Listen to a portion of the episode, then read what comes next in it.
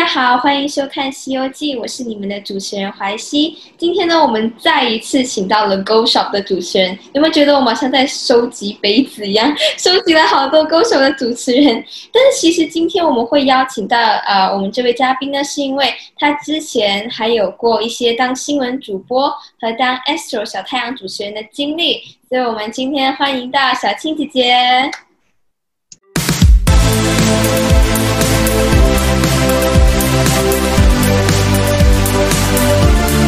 Hello，大家好。我相信呢，在看着你的我，应该都经常会在电视的购物频道看着看到我。我其实现在呢，在电视后台已经担任了五年了，那当然还不算之前的一些电视拍摄的一些经验。那在这里呢，就希望我的分享可以让大家有一些收获。不管是在生活上啊，还是在人生上，或者在销售上，都 OK 哦。那么，因为我们知道说他曾经担任过很多主持的工作，大部分都跟说话有关，所以我们想要一个一个来理解。那首先，我们先从啊担任 Astro 小太阳的其中一个大姐姐，当时的感受是怎么样的？其实那时候当小青姐姐就是小太阳的主持人的时候呢，那个感觉是比较活泼的。毕竟呢，就是我也担任过几种不同形式的主持人跟主播。那当小太阳的姐姐，我觉得灵活性就要更好啦，然后时时刻刻都要很开心，因为我那时候在做的是一个叫做。阳光小学堂这样子一个学习频道，那儿童他们在学习，小孩子他们在学习的时候呢，就一定要在一个很开心的氛围。所以呢，在当小青姐姐的时候，就一直要让自己在一个比较开心、比较愉悦，甚至呢是在一个比较有趣、活泼、可爱这样子的一个形象。哦，那么你会不会有什么样的情况？就是说，可能你当下情绪没有那么的开心，但是因为见到小朋友，你就没有办法，一定要让自己开心起来，会有这样子的经历吗？我觉得这是当电视主持人该有的专业，因为当我们出现在屏幕、出现在电视，当肉鸡一旦开播的时候呢，就要把自己的情绪跟工作该有的情绪很。很明确的要把它划分开来，这是一种专业态度啊。因为曾经我有试过，就是，呃，我记得我当小太阳的姐姐的时候，二十多岁吧，然后在拍摄的那天早上，刚好我就发生了一场车祸，你知道吗？然后进到去摄影棚，刚才车祸的恐惧啊、焦虑啊，全部呢，你都要抛到一边去。因为一旦开始录制，就一定要很专业，这这就是挑战啊！哦，哇，这真的是不简单呢，因为车祸，然后之后就要马上看一副哇很开心的样子。嗯，那有没有曾经就是遇到一些很难缠的小朋友，或者是觉得怎么会这么的不听话？然后你是怎么样去驯服这些？因为小孩子一定会闹脾气嘛，我觉得这是。很难避免的事情。嗯，其实我对小朋友还蛮有一手的。呃，我自己其实，在外面我有当义工，宗教团体的义工，也是带小朋友。然后呢，在真正跟小朋友见面的时候，我觉得小朋友都还还蛮还蛮容易接受我的。所以到目前为止。除了最难搞的我的儿子之外，我觉得别的小孩都还 OK。那如果说我们谈到儿子哦，我觉得我相信可能可能我的节目会有一些妈妈们在看，说不定我朋友的妈妈们会支持我。所以，我你有没有一些什么样的呃秘方或者是良方可以介绍给我们各位妈妈们？要怎么教育孩子？还是你觉得？我其实我觉得。当妈妈真的不容易耶，像呃，就是因为我当了妈妈，然后其实你看呐，我们当妈妈的都没有拿妈妈毕业证书，然后呢就当了妈妈。可是你看我们当电视主持人，我们是呃有训练有素，然后拿了文凭，拿了拿了拿了学位才出来上班，对不对？就完全不一样，因为呢。你已经学过了一套，然后呢，你才从事这个行业。当妈妈就不是这么一回事，就是在你还没有准备好的时候，你就当妈。所以呢，在后来我生了孩子，我生了我的，我叫他牛魔王啊，我的小猴王。那生了他之后呢，我就看了很多有关小孩的书，小儿童教育的书。我其实到现在都还在看。如果是说有什么可以跟妈妈们分享的话，我觉得最主要就是，妈妈一定要当孩子的玩具，一定要可以跟他玩的很开心。然后呢，我当然当然，我觉得每个妈妈很多时候呢会有那种失控啊、歇斯底里的时刻，你知道吗？但是最重要的是呢，在之后你要给到孩子一种感受，不管。不管你孩子之前多么的不乖，然后呢，不管他有惹你生气，可是呢，之后哈，你一定要传达一个感受，那就是爱的感受。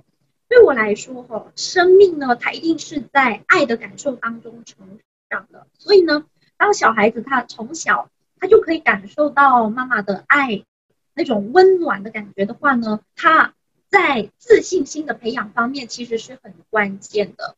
那这只是讲到一个爱的感感受嘛，所以刚才就有建议说，呃，爸爸妈妈呢，其实就真的是要当孩子的玩具。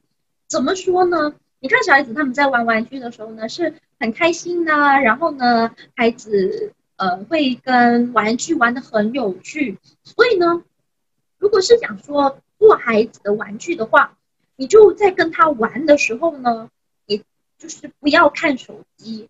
不要做别的事情，像我孩儿子很常这样子的，就是，呃，我在跟他玩的时候呢，他就说：“妈咪，你可不可以不要看电话？你看着我，你知道吗？因为你要当你孩子的玩具，你就必须呢要把自己的一些情绪跟你一些很忙的事情，你要把它放到一边去，因为基本上你跟孩子玩也不会玩太长，大概就是半个小时一个小时，所以就给他一个高质量的陪伴。”他真的是会感受到，你就会发现呢，因为我孩子的性格他比较顽皮，那来到今年四岁呢，他基本上沟通没有问题，他会表达自己的感受，会跟你说我在生气，我很不开心，因为刚才你怎么样怎么样怎么样，我儿我我的儿子他会这样子跟我表达，最主要我是觉得说，嗯，真的在他成长的这段过程里面，让他有那份爱的感受。然后呢，让他了解跟认识自己的情绪，这是我觉得非常重要的一件事。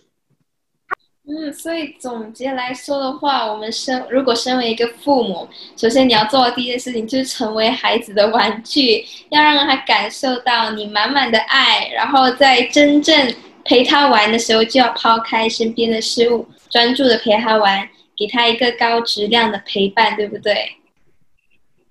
这我觉得非常重要哦。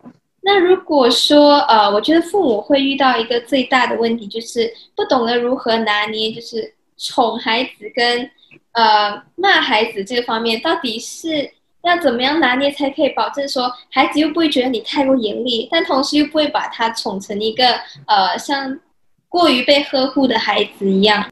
宠孩子哦，其实我也在面对这宠跟爱。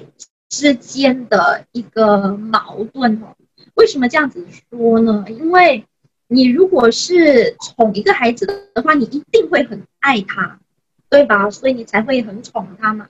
可是如果是你真的是溺爱，就真的是我们说，呃，宠坏宠坏一个小孩的话呢，那一定是他完全不会分辨什么时候是。应该跟什么时候是不应该，而且，如果是当小孩子在做错事的时候，通常像我会怎么样呢？我第一件事，如果他大哭，小孩子他如果大哭，我其实跟那种传统的讲说啊，你要给他哭，哭的时候呢，还可以锻炼他的肺活力，然后呢，让他知道哭是没有用的。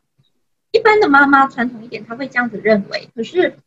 呃，因为我之前哦对心理学还有一些小小的认识，所以呢，像这种他在大哭，他其实是陷入一种求助的状态，还有呢，就是陷入一种恐惧、害怕失去的一种心理的位置。所以第一件事要做的，一定是得先抱他，让他的这一个情绪先过。我们我们讲说，人在面对挫折的时候，有一段的那个情绪嘛，对不对？所以你必须要让孩子的这一个难过的情绪，要陪伴他。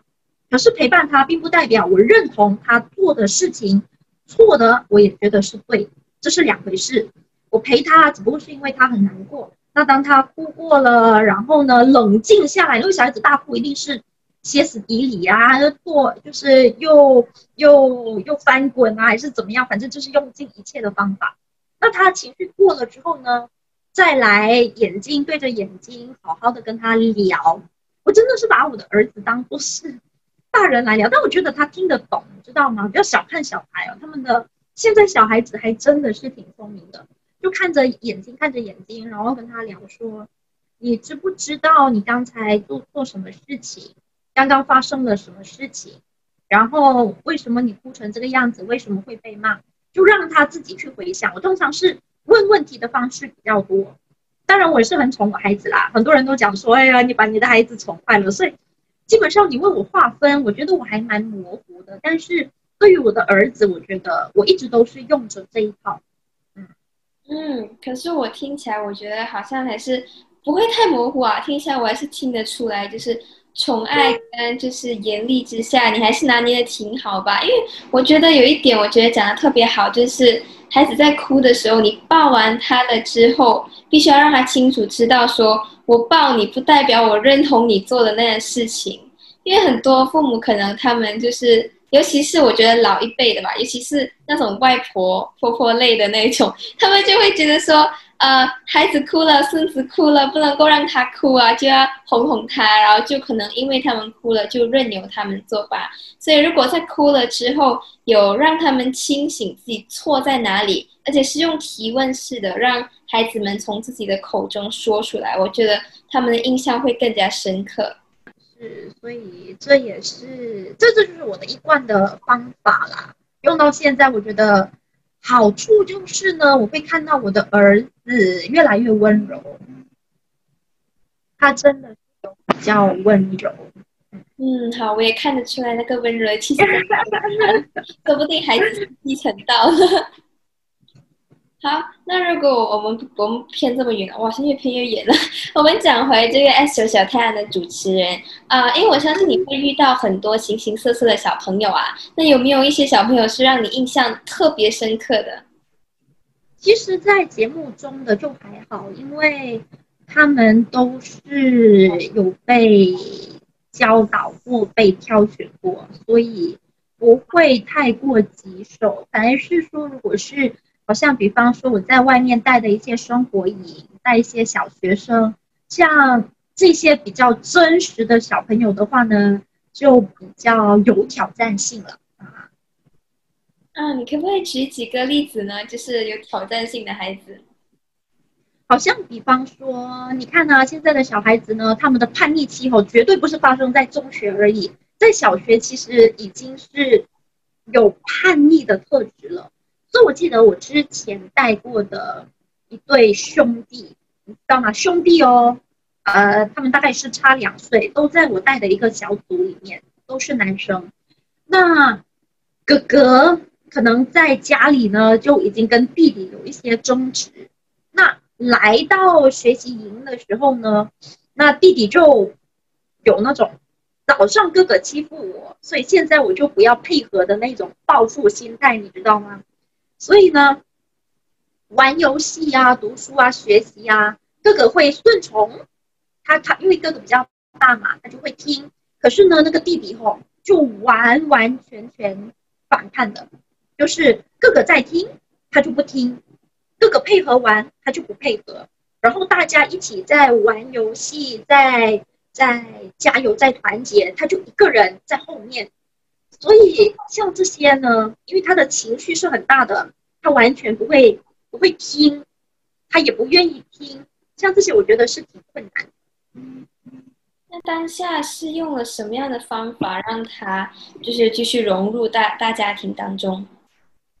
你必须要给他认同，因为他他第一哦，他是觉得我我输了，因为都很好胜嘛，所以他会觉得我输了，我输了就代表我不好，那我不好，那我就不要配合，我要引人注意。所以如果是在这个时候的话呢，我们因为还有一些哥哥姐姐，所以呢，如果是我们在带小队的时候。在小队呢，我就继续进行我的小队的一些讨论、游戏跟活动。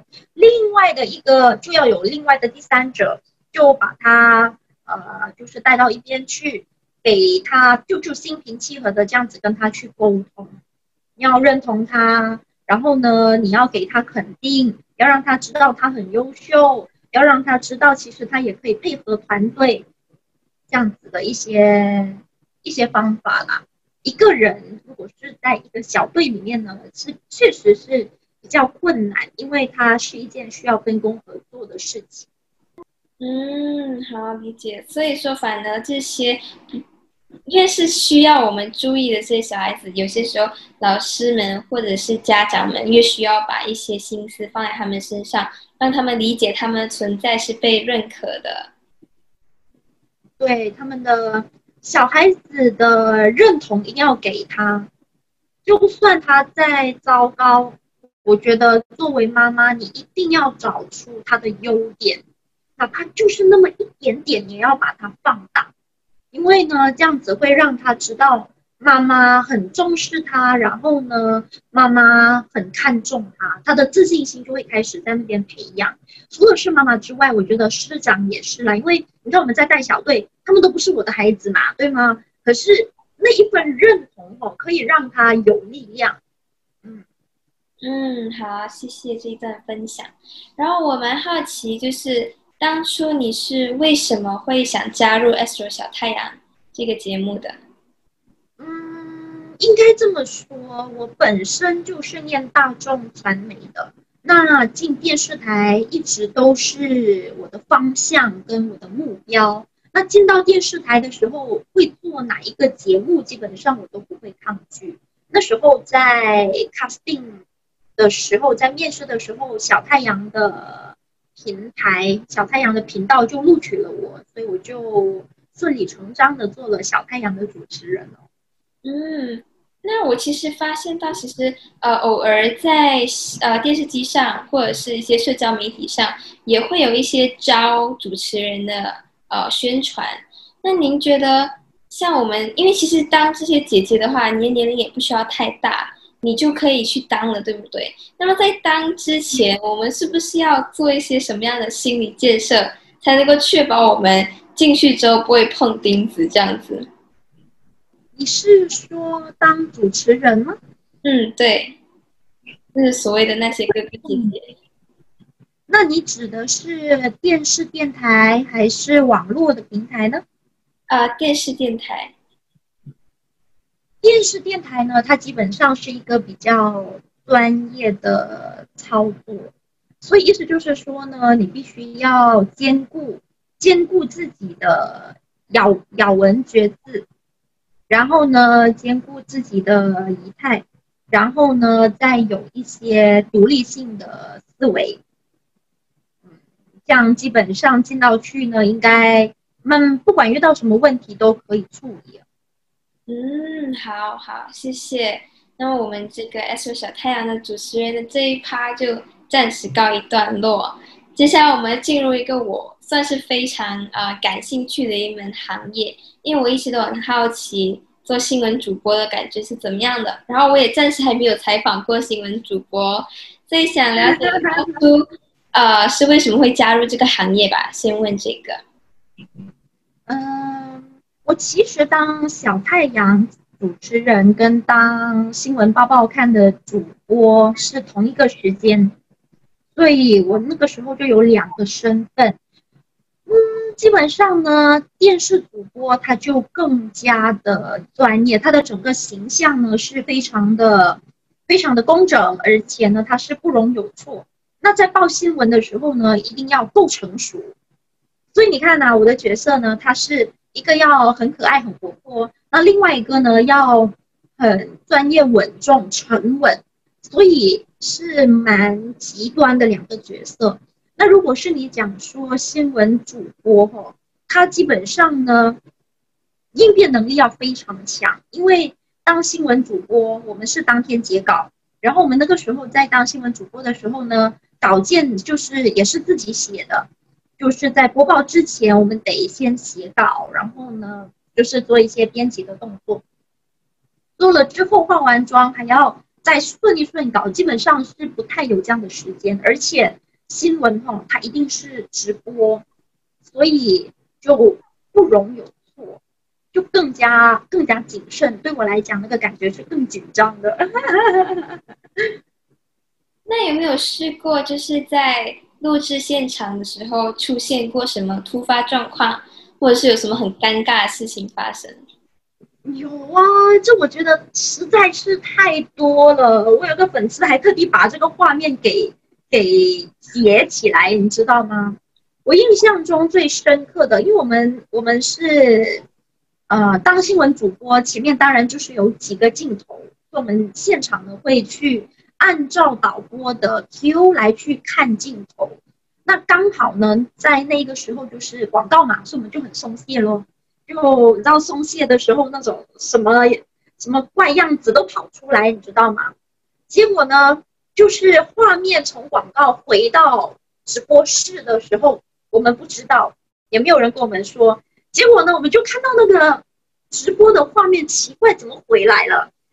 那个那场是我跟江汉在报的，结果我们两个人呢看到那个画面上的自己已经出现了，我们就从原本很怪的样子慢慢恢复一个比较正常的主播模样，而且那个画面就被就那个时候呢就被粉丝呃那时候电视预录下来，我记我记得他有特别特别就是让我看过这个，我就觉得太。好笑了，就很多这种很临时的状况。那当时候有没有说，就是下一次就再也不敢在广告的时候松懈下来了？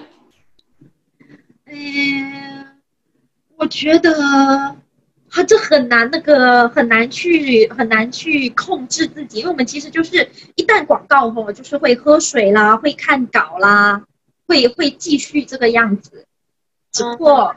会大大家，因为因为其实电视的新闻节目，它一定是一个团队的工作，所以大家就既然是团队嘛，就更谨慎喽。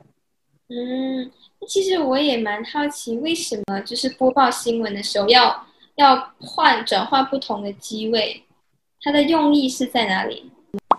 让画面更加丰富。哦，OK，所以就是不要死死定格这同一个画面。对，是就好像你现在看着我一直在讲话，你会觉得可能久了，你会觉得很像很无聊嘛，对不对？所以有时候要把个人的画面切换去两个人的画面，就不可能就是把这个镜头这样子转过去，所以它一定是另外一台机在拿着两个人这样子的意思。所以我们就要看镜头喽。所以现在我一次性要切换一下画面，嘿。可以，有一个摄像头，经费不足。那呃，我想我想了解的是，呃，如果是当一一名新闻主播，他的那个需要具备的条件，跟当一名就是小太阳的主持人是差不多类似的吗？还是会有不一样的想法？对于这件事情，我个人是觉得完全不一样，因为。小太阳姐姐要活泼开朗、临场反应，当然两个都一定要临场反应很好。只不过呢，那个感觉电视机呈现出来的那个画面跟人物的感觉不一样。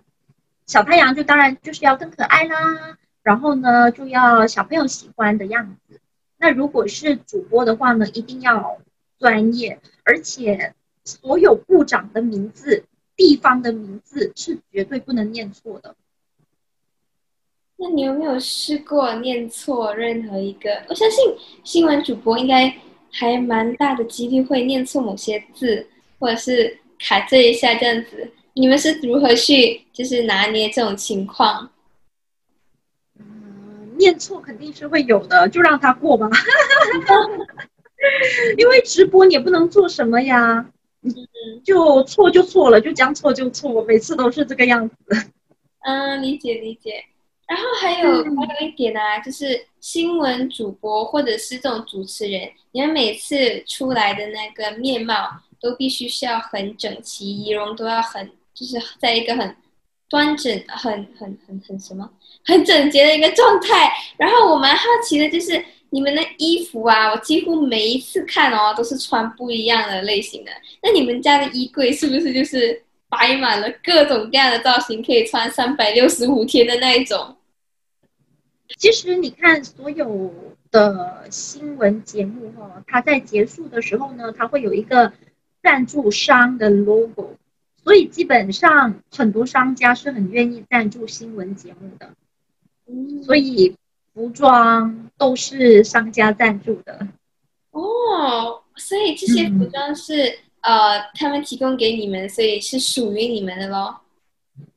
呃，其实要看商家，因为他们是赞助这个节目，所以我们就只是在这个节目的时候穿。那当然，因为储藏空间很有限，所以基本上呢，我们穿了之后，而且我们你看，我们的衣服是不会重复的。嗯所以意思就是说，每一次、每一天、每一个人的衣服都得不一样。穿了之后呢，太多你不可能存起来嘛。我们也公司也在那个服装间也没有这么多，所以都会把一批再还回去，然后再拿一批新的没有穿、没有没有上过电视的回来，这样子。哦，我是第一次知道哎，我一直以为就是你们家里会有就是。很大的橱，然后里面的衣服会超级多样化。结果原来是分装的哦！我今天学到了一个很新的东西。嗯，如果全部都是我们的，我觉得也太不环保啦！你看每一天呢，然后这么多的衣服，你有没有就是说呃，因为这件事情自己就可能对服装设计反而多了一点理解？嗯。因为你看新闻新闻的节目哈，它都是正装，比较正式的衣服，所以你说跟时尚服装的这一些这些 sense 哈，我觉得不太扯得上关系，因为它就是同一种感觉，但是不同的服饰。可是如果你说真的是 fashion 的话呢，它有很多很多不同。不同的感觉呈现，然后可能有一些是非常特别的，然后有一些是很时尚的，所以呢，我们就是介于很正装，然后呢轻微的，就是符合潮流这样子的一些服装，它基本上不太能提升什么服装设计的一些 sense，我觉得是没有啦。啊，OK OK，可以，没有关系。然后啊，其实当呃新闻主播，你们在就是筹备的过程当中，那个完整的过程是怎么样的？我们会先进来写稿，写了稿之后呢，再就是会有会有主编发稿，发新闻稿，发新闻稿，然后我们每一个人都是编辑，所以呢就要写字，就是都得都得写那个新闻。写完之后呢，呃，因为我们不是每一天都报新闻，我们每一天还有，因为那时候新闻报报看后，他们就是一个一个人要会 A 到 Z 的一个事物，所以呢，就变成说副导、导播、主播、编辑、主编，像这个工作呢，我们是一个星期轮流做。嗯，拍完稿读好就开场这样子。哦，那如果像你刚刚说的那五个、五个、五个那些每一个职业、每一个嗯责任当中，你觉得哪一个是最重的，或是你觉得最有压力的？做那个的时候，对我来讲当然是做主播啊，因为主播你是对着观众嘛，又是直播，所以是前线人物，所以有什么差池的话。就就很直接出街了。那别的工作其实也很重要的，只不过因为它是在幕后，就可以比较多跟比较容易被协助。嗯，那如果有兴趣想当新闻主播的朋友们，或者是说当幕后的，好像你说的那些导播或者是助导这类型的工作，他们一般是要通过什么样的管道才能够呃去到我们的新闻台或者是电视节目之类的？嗯，其实像你看呢，像新闻报报看哦，他们呢经常就是会有招聘。你会，你就必须要多留意啊，因为其实好像，比如说电台的 DJ，或者是电视台，他们呢定时需要人的时候，就会就会招募。这样，如果你经常就有留意的话，你就知道他们什么时候招募，你就就就把你的履历发过去，然后就面试这样。他们会有一些什么基本要求吗？比如大学一定要是读什么专业的？然后必须要有什么等级的文凭？嗯，我我是觉得他应该不太，就是你发进去，他看履历，就是看一个大概，所有的结果还是面试之后决定的。所以最关键的就是你在面试的时候就要好好发挥自己，然后被选中。嗯嗯。哦，我蛮了，我蛮想了解面试这个过程。要去面试一个新闻主播，或是去面试一个主持人，一般面试的过程中，会面试官会问一些什么样的问题，或者是会有一些什么样的环节？看你面试的是什么节目啊？好像比方说，如果是你面试的是新闻主播，那你呈现的一定是新闻稿，你就会在屏幕前面念新闻稿，这样子喽。哦，然后如果是念啊，然后如果那个面试官是以什么样的呃 criteria，就是以他是看什么 aspect 才让你进来的？嗯，我我觉得是没有一定的标准的，他只是不过是前提看你是呃念过什么，做过什么，然后样子长得怎么样，然后 OK 大概可以，这样基本上呢就会就会叫你过来面试。嗯，好理解。它基本上是海量的，很多人，所以要万里挑一，那应该很难。那呃，所以就是要在面试的时候表现突出啦。嗯，理解理解。那最后一个行业就是您现在担任的呃，歌手主持人的行业了。我相信你也担任的已经算是游刃有余了吧？因为已经这么多年。那么你你为什么会想突然间从一个新闻主播跳去一个啊电视购物台节目的主持人呢？毕竟，其实我在新闻主播离职之后，我我就从事一些教育的工作。回来当电视购物主持，主要就是因为我们我是念媒体的嘛，那心里对于媒体依然有着满腔的热血，所以他那时候联联系我的时候讲说，哎，我们要开这个购物台，然后呢想找我回去面试，其实也是从面试开始的，要回去面试过关，那我觉得 OK 可以就就做喽。哦，那你觉得加入了呃 Go Shop 之后，呃，你对于当电视节目主持人，然后新闻主播，还有小太阳的姐姐这三个，如果做一个比较的话，你会比较喜欢呃当哪一个？我觉得很难说在同一个时间去比较哪一个是我比较喜欢的，因为他们的性质不同。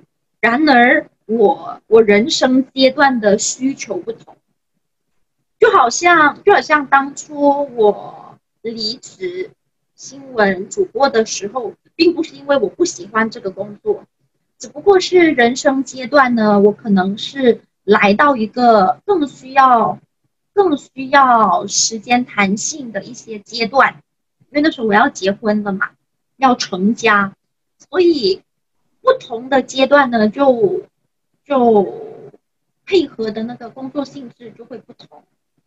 像我对我来讲呢，我每一个都很喜欢，所以就好像你看的哦，我刚毕业出来可以做小太阳的姐姐，这是个很有很有趣的工作，就觉得哎很好玩很有趣，对吧？所以这也是我很喜欢。那能够当新闻主播，我就觉得这是一个很有挑战性的职业，因为新闻主播他就是代表着一份专业，所以那一份。那一份挑战是真的是比较高的，然后来到我已经成家，呃，就是计划要生小孩的时候，购物台它又真的是完全贴合了我的工作。为什么呢？因为你看呢，我在日常生活当中我也是会购物的，所以就变成我就把这些所有的购物心得，然后买东西的心理需求，就更能够。深入的去带出跟研究，因为我确切就在这个领域里面，所以没有比较喜欢哪一个，只不过我觉得每一个三种主持人，他刚好就是出现在我人生阶段适合的时候。嗯，所以一切都来的刚刚好。嗯，然后你也对对对，我是觉得是这样子。那当呃 Go Shop 主持人之后，觉得自对自己生活影响最大的一件事情是什么？很会购物喽，因为比较经营，对不对？对每一个产品都。对，因为你看呢，平常呢，像我们华人买东西后都喜欢货比三家，然后呢，基本上，呃，比方说我喜欢买衣服。那我顶多呢，就是只是在衣服的这一块比较了解，但跟我主持人不同，我必须要对衣服、对保健品、对化妆品、对对日常用品、牙膏啊、洗发水啊等等所有的东西呢，都必须要了解至少最基础的那一个坎，所以呢，就变成说，如果现在我在购物的时候。就真的是很专业咯。怎么说？你看买一台手机，怎么样的性能跟怎么样的需求，就是我要怎么样买到刚刚好。我举个例子，就好像我我我我需要换一台手机，那到底我要换哪一台呢？我是不是真的要换最贵的水果品牌，还是其实符合我需求的还有不一样的那个价位？像这些呢，我就比较擅长了。做了这么久的购物主持，对于需求跟产品，就就比较可以拿捏到刚刚好，就可以呢，就不需要就是好像买超过。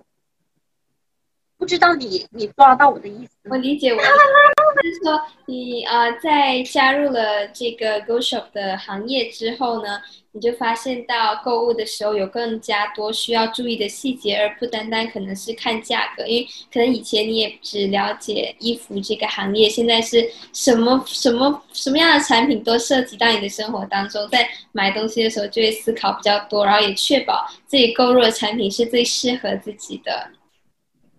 对，而且其实我真的是觉得这世界上哦，真的是有价廉物美的东西，这是这是真的。而且其实来到现在这个年代呢，消费者我觉得是消费者为王。以前呢，你就觉得哎是商家，商家卖什么产品，商家给什么优惠，然后呢，消费者是比较被动，被动性的去被影响。可是现在哦。我基本上是觉得消费者是非常聪明的，然后是消费者导向，所以已经是变成消费者他需要什么东西，他会自己挑，他不管你卖什么，也不管你是什么品牌，不管你是什么商家，他只要比较过，他掌握，然后他有管道，他其实他就可以买到呢又便宜又好的产品。嗯，理解。现在已经是。反而是商家需要想办法吸引我们这些消费者，因为消费者越来越聪明了。对对对对对。那你有没有想过，呃，说就是未来如果不当歌手主持人了，你可能会往什么样的方向去发展？嗯，可能教育吧，我对这一块还蛮喜欢的。嗯，就是比较喜欢，就是教小孩子，然后跟小孩子互动。嗯，教育不一定是指小孩子，就我就比较喜欢呢，应该这么说，因为我之前哈，我有从事一些教育的工作，所以我其实对于一个生命，他从不会到会，是很有那份满足感。我举个例子哈。如果是如果是这个人，他可能很低落，不了解自己，很有挫折，那可能教育了、学习了之后，然后我是他在这人生的这一段的那一个那个有缘人，然后过后他就他就改变了，他变得更更优秀，然后变得有力量，然后走出自己的阴影。所以看他从跌倒到站起来的这一个过程，我觉得是很有满足感的。那如果是以后没有当这一份工作的主持人的话，也许我会做这一类的吧。嗯嗯，我觉得你，我觉得你挺适合去当，就是好像心理治疗师啊之类的，总觉得可以治愈人心，然后看着一个新的生命就从你的手中冒出来的感觉。嗯，我我是我是我是喜欢呐，那心理的东西，我我也喜欢留意自己的感受，所以，嗯，也不懂合不合适，也不知道会不会有这样的一天。反正呢，我觉得这就是，其实当大众人物也是也是教育的传播者，哎，就是言行，就所有想法，包括现在网络它这么的发达。所以，就就就真的也是教育的一块，只不过如果以后真的没有做够主持的话，可能就会把这一块做得更专业吧。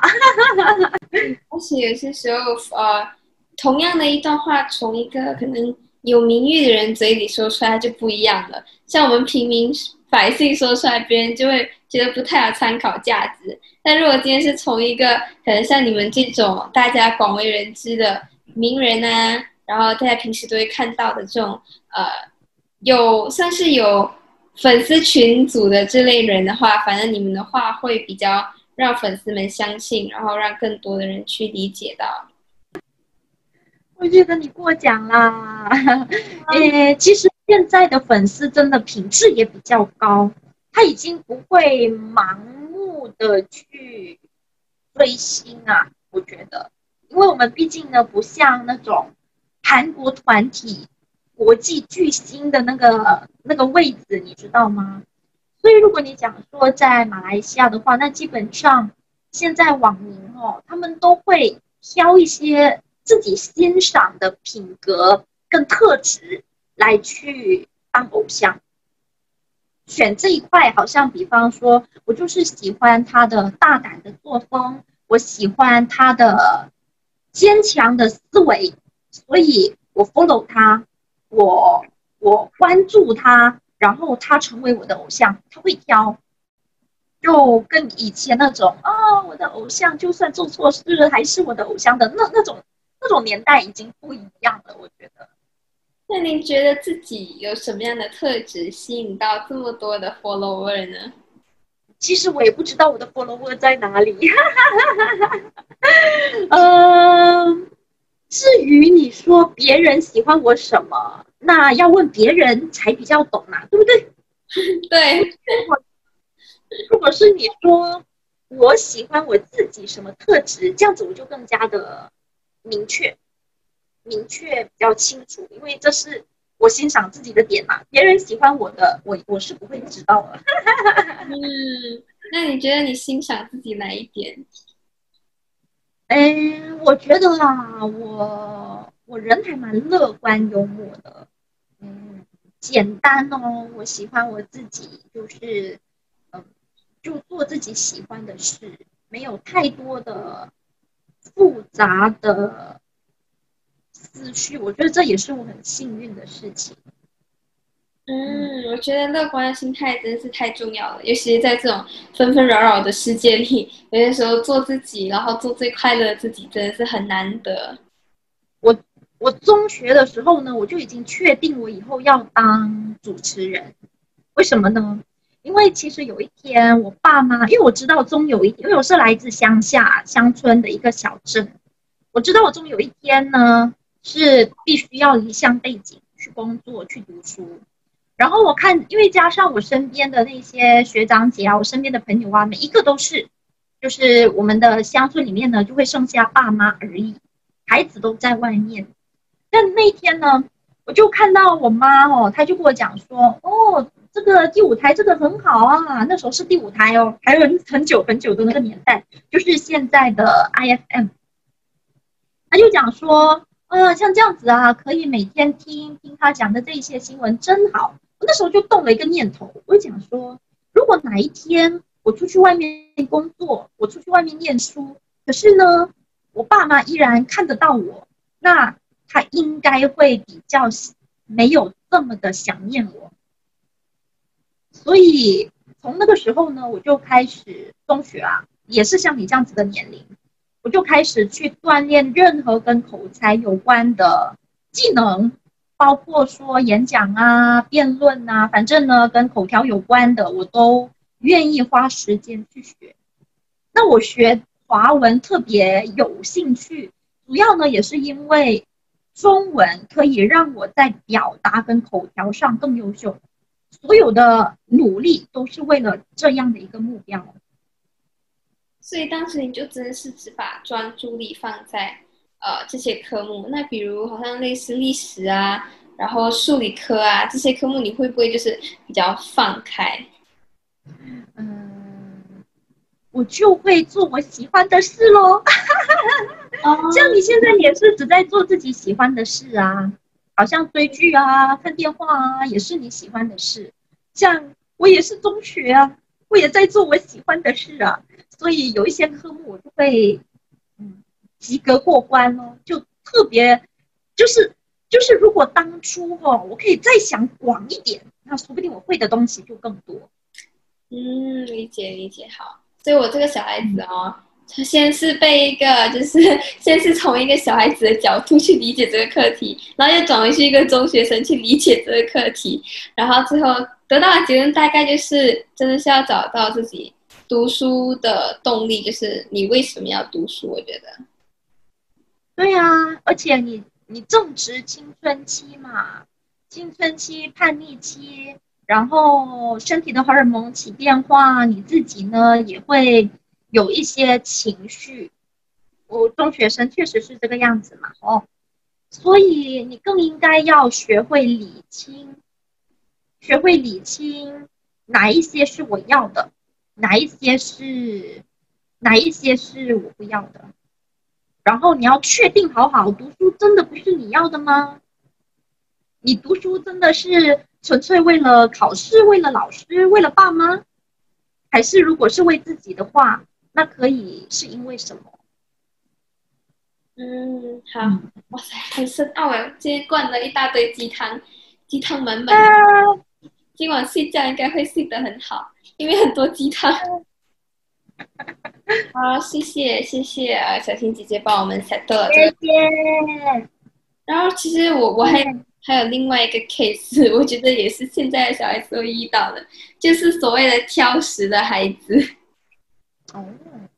那如果今天有一个小孩子跑来跟你说，他不喜欢吃香菜，香菜是我们很多人的天敌，就是我很我不喜欢啊，对不对？那如果今天我跑来跟你说。因为我不喜欢吃香菜，然后你就说香菜很健康，你一定要吃。那那要怎样才可以说服一个小孩子吃下那个香菜？在我们眼里，它叫臭菜。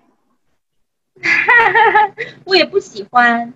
所以，如果是你说要吃的话呢，现在其实有好多的果汁机，你可以把所有你不喜欢的食物跟你喜欢的水果混在一起喝下去，就没事了。可是香菜味道很重，我吃什么我都 feel 到它的存在。那就要用它的味道可以遮盖它的水果来混在一起，然后 blend 在一起之后感觉不出的就 OK 啦。而且其实香菜哦，它是生的味道比较重，煮熟了之后呢，就像青菜而已。是吗？我觉得还是很重。不过我觉得，我觉得如果我是一个妈妈啦，可能我的孩子不吃香菜，我就。像您说的，把它 blend 下去，blend 下去小过就不要跟他说里面有香菜啊，就让他吃而已。对啊，好吃吗？就好吃。那你以后就这样子 blend 好了。除了是可以这样子之外呢，我觉得还可以，好像做成馅料吧。比方说像水饺啊，因为里面会掺杂一些，因为我吃素的，所以里面呢可能就会掺杂一些木耳啊，呃，沙果啊，还有。掺杂一些，然后呢，香菜它一定会占一些小部分，所以再加上它是煮熟了的，更加感觉不出来，你就觉得好像纯粹是青菜。嗯，好，理解理解。那么小新姐姐就帮我们解决了两大问题，第一个就是学业上的问题，第二个就是餐桌上的问题。希望呃所有的家长们或者是学生们自己可以呃拿捏一下，然后看你有什么不喜欢吃东西，就统统把它嚼起来。好，那么我们的采访其实差不多就要结束了。然后在结束之前，我们有一个小环节，就是呃，希望小青姐姐可以对未来的自己说一段话：选择自己所相信的路，坚持到底。嗯，简短又很美好。我总觉得你是那种看很多鸡汤书的人，是吗？就是你的你你说的每一句话都很有哲理。我其实，我最近看的书比较多是，好像谈判类的啊，还有家庭的啊，像这样子的。至于这些，我觉得可能是一路以来成长自己对自己说的吧。嗯，好，理解。然后，因为现在我比较少看激励性的书籍了，可是我以前就看比较多。中学的时候啊，大学的时候啊，我看我看这一类奋斗性的激励书籍会比较多，可现在我都比较少看了，因为呃，人生已经教会你了如何去奋斗，对不对？嗯，应该说，我来到这个阶段，我更需要，我更需要一些技能，就比方说我的儿，我需要学会怎么样去。教导他，我需要学会怎么样可以做他的玩具。我必须要学会怎么样可以让他在这段成长的路上被我爱着，又不会被我宠坏。嗯，好，很棒，很棒，非常正能量的一个。好的，那我们有缘就希望可以在次的生活中见面吧。拜拜。OK，拜拜。谢谢你。